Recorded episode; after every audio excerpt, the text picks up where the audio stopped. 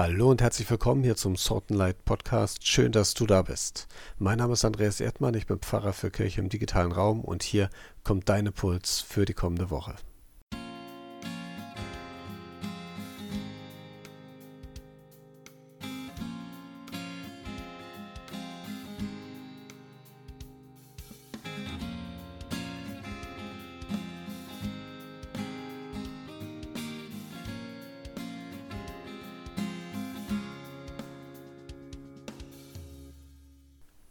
Zwei oder drei in meinem Namen versammelt sind, da bin ich mitten unter ihnen, hat Jesus gesagt. Das heißt, selbst wenn wir nur zu zweit sind, du und ich, digital verbunden hier durch den Podcast, Jesus ist auch da, sind wir schon zu dritt. Und das sind wir ja in seinem Namen hier zusammen. Wir wollen Andacht feiern, im Namen Gottes des Vaters und des Sohnes und des Heiligen Geistes. Und ich möchte dir eine Geschichte erzählen von Jan. Jan sitzt zu Hause, wie so oft, wenn er nicht gerade vor dem Tempel sitzt, um zu betteln. Das ist die einzige Möglichkeit für ihn, an Geld zu kommen. Arbeiten gehen kann er nicht, er bekommt keine Arbeit. Jan ist taub, schon von Geburt an. Er sitzt zu Hause, seine Familie ist beschäftigt. Da plötzlich geht die Tür auf und Freunde kommen rein. Also Freunde der Familie. Er sieht sie, kann sie aber nicht hören, nicht verstehen. Sie erzählen den anderen etwas und sie lachen und zeigen dabei auf ihn. Er wüsste gerne, worüber sie lachen. Lachen sie über ihn? Lachen sie ihn aus? Schon wieder? Aber die Gesichter sehen nicht hämisch aus, sondern wirklich freudig und freundlich. Haben Sie vielleicht einen Weg gefunden, ihn loszuwerden? Er weiß ja, dass er eine große Last für sie ist. Da kommen sie tatsächlich auf ihn zu, und sie wedeln mit den Armen und machen allerlei Tamtam. -Tam. Dann fassen sie ihn bei den Armen und hieven ihn hoch. Es geht also tatsächlich raus. Nun gut, er geht mit. Mit etwas Unbehagen und doch auch Vertrauen, was bleibt ihm anderes übrig. Der Weg dauert an. Er kennt die Straßen hier gut, aber es geht schwer voran, weil die Gassen gefüllt sind. Irgendetwas geht hier vor sich. Es sind ja alle auf der Straße, außer ihnen noch viele andere Menschen. Und sie alle haben dasselbe Ziel anscheinend. Da plötzlich öffnet sich die Traube von Menschen vor ihnen. In der Mitte steht ein Mann, der schaut ihn an. Einer der Bekannten, die ihn abgeholt haben, redet mit ihm. Der Mann schaut ihn an. Er sieht ihn. Er geht auf ihn zu. Was hat er vor? Der Mann legt ihm die Finger in die Ohren, und jetzt versteht er. Er will die Mauer in meinen Ohren durchbrechen, will mich hörend machen. Der Mann legt ihm die Finger auf die Zunge, und der nur Stammelnde versteht. Er will die Schranken meiner Sprache durchbrechen und mich widersprechend machen. Ephata, ein Wort, das selbst für den Tauben verständlich ist, weil er es von den Lippen ablesen kann. Das geht nicht mit allen Worten gut, aber dieses Wort versteht er.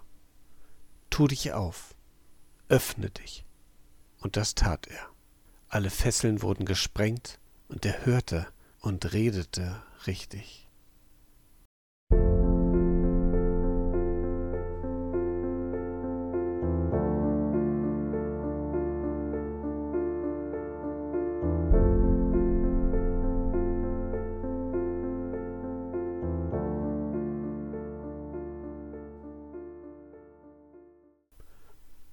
Frage mich ja, und ich frage dich das auch ein Stück, was wäre, wenn diese Freunde, diese Bekannten nicht an Wunder geglaubt hätten?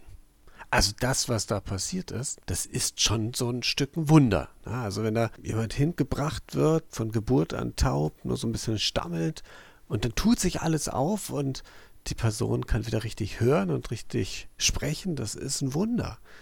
Und da müssen die ja dran geglaubt haben, sonst hätten die den da nicht hingebracht. Was, wenn die nicht an Wunder geglaubt hätten? Das wäre nie passiert. Und das sind doch die Geschichten, von denen wir einiges zu erzählen wissen. Also von den Nichtwundern, von dem nicht daran glauben und dem, was dann daraus passiert ist. Wahnsinn! Was für eine Kraft der Glaube an das Wunder alleine schon bringen kann, dass es mich anspornt, weiterzugehen, dass es mich anspornt, andere zu bewegen, aufzustehen, neue Hoffnung zu gewinnen, weiterzugehen. Ich glaube, Wunder sind etwas Wichtiges. Glaubst du an Wunder?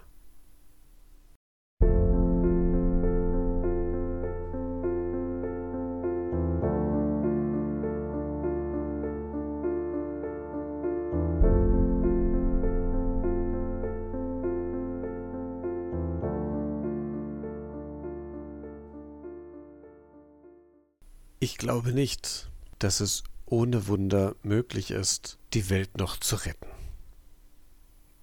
Klimatechnisch gesehen sind wir längst über den Abgrund hinaus.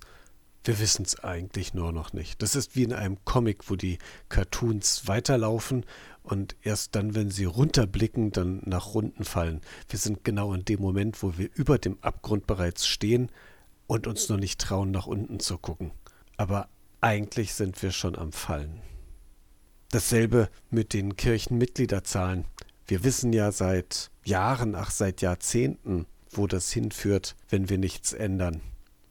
Wir stehen da, aber wir blicken noch nicht in den Abgrund, aus Angst, er könnte zurückblicken.